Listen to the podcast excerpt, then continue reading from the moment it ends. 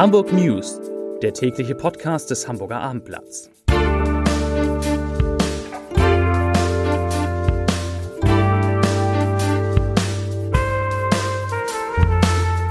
Herzlich willkommen. Mein Name ist Lars Heider und heute geht es um einen Twitter-Nutzer, der sich unflätig auf dem Account von Hamburgs Innensenator Andi Grote geäußert hat was erst zu einer Durchsuchung in den Morgenstunden und dann zu einer Welle der Empörung geführt hat. Weitere Themen. Hamburgs Krankenhäuser bereiten sich auf eine größere vierte Corona-Welle vor, weil nach wie vor rund 400.000 Menschen in der Stadt weder geimpft noch genesen sind.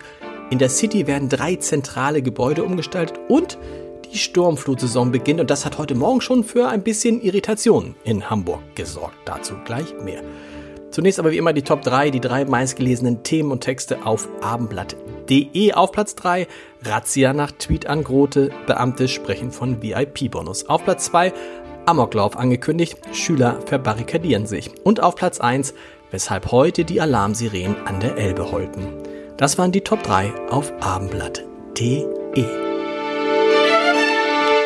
Ich hätte nie gedacht, dass ich an dieser Stelle einmal diesen Begriff verwenden würde, aber er lässt sich nicht vermeiden. Denn das Wort Pimmel sorgt in Zusammenhang mit dem Twitter-Account von Hamburgs Innensenator Andi Grote für ziemlich viel Aufregung und Empörung. Der Hintergrund?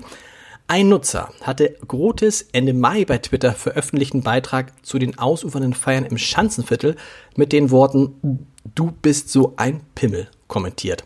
Das hat nun weitreichende Folgen, sowohl für den Absender selbst als auch für Grote. Der, also der Innensenator, hatte einen Strafantrag gestellt, damit Polizei und Staatsanwaltschaft aktiv werden konnten. Letztere, also die Staatsanwaltschaft, entschied die Wohnung des Twitter-Nutzers mit dem Namen Zoo St. Pauli durchsuchen zu lassen, was sechs Beamte dann auch taten, morgens um 6 Uhr.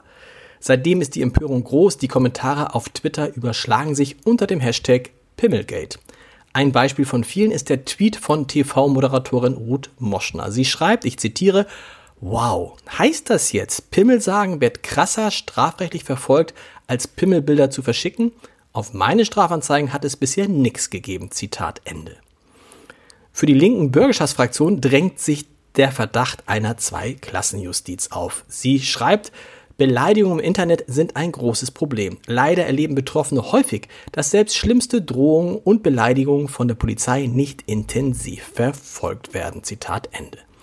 In Polizeikreisen heißt es, dass die Entscheidung für die Durchsuchung allein bei der Staatsanwaltschaft gelegen habe, dass also Andi Grote damit nichts zu tun gehabt hätte.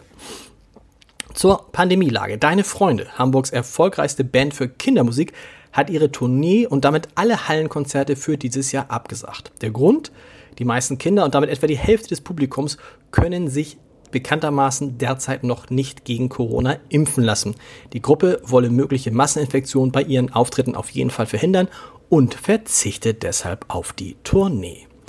Am Hamburger UKE, dem Universitätskrankenhaus Eppendorf, geht man davon aus, wie an anderen Hamburger Krankenhäusern auch, dass die Zahl der Covid-19-Patienten, die in einer Klinik behandelt werden müssen, weiter deutlich steigen wird. Die Situation sei jetzt beherrschbar, aber man bereite sich auf eine größere vierte Welle vor. Das sagte Stefan Kluge, der Leiter der Intensivmedizin am UKE. Grund ist die hohe Zahl an ungeimpften bzw. nicht Genesenen. In Hamburg sind das immer noch rund 400.000 Menschen. In den Krankenhäusern der Stadt müssen aktuell 54 Menschen wegen einer Corona-Infektion intensivmedizinisch behandelt werden. Es handelt sich fast ausschließlich um ungeimpfte, was Intensivmediziner wie Kluge traurig macht. Denn sie sagen, dass diese Krankenhausaufenthalte und viele dramatische Verläufe mit einer Impfung hätten verhindert werden können. Zu den Corona-Zahlen. Heute wurden in Hamburg 256 Neuinfektionen gemeldet. Das sind 91 weniger als am Donnerstag vor einer Woche und damit sinkt die 7-Tage-Inzidenz wieder unter den Wert von 90. Sie liegt jetzt bei 89,7 Neuinfektionen je 100.000 Einwohner. Wer sich heute um 11 Uhr erschrocken hat, weil in Hamburg die Sirenen heulten, hier kommt die Entwarnung. Das war nur ein Probealarm, mit dem Hamburg testen wollte, ob die Sirenen tatsächlich funktionieren, bevor am 5. September offiziell die Sturmflutsaison beginnt und Sturmflutgefahr besteht in Hamburg dann bis zum 31. März 2022.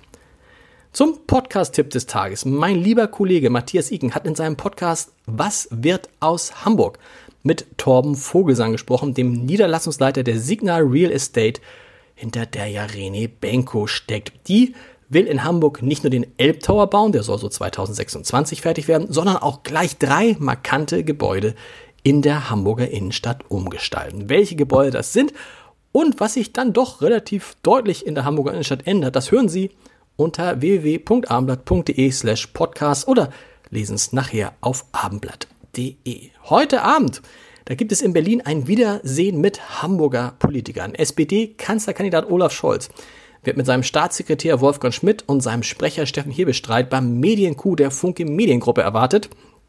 Einem der wichtigsten Treffs von Spitzenpolitikern und Journalisten in der Hauptstadt. Auch Armin Laschet, der Spitzenkandidat der CDU, wird dabei sein, Wolfgang Kubicki und, und, und. Und wir vom Abendblatt sind natürlich auch dabei, weil wir gehören ja zur Funke Mediengruppe und wir werden morgen berichten, wie es denn war und wie die Stimmung in Berlin jetzt ziemlich genau zwei Wochen vor der Bundestagswahl ist. Ich würde sagen, bei Olaf Scholz ist sie aktuell deutlich besser wahrscheinlich als bei Armin Laschet. Aber wie gesagt, mehr dazu morgen in den Hamburg News um 17 Uhr. Bis dahin, tschüss.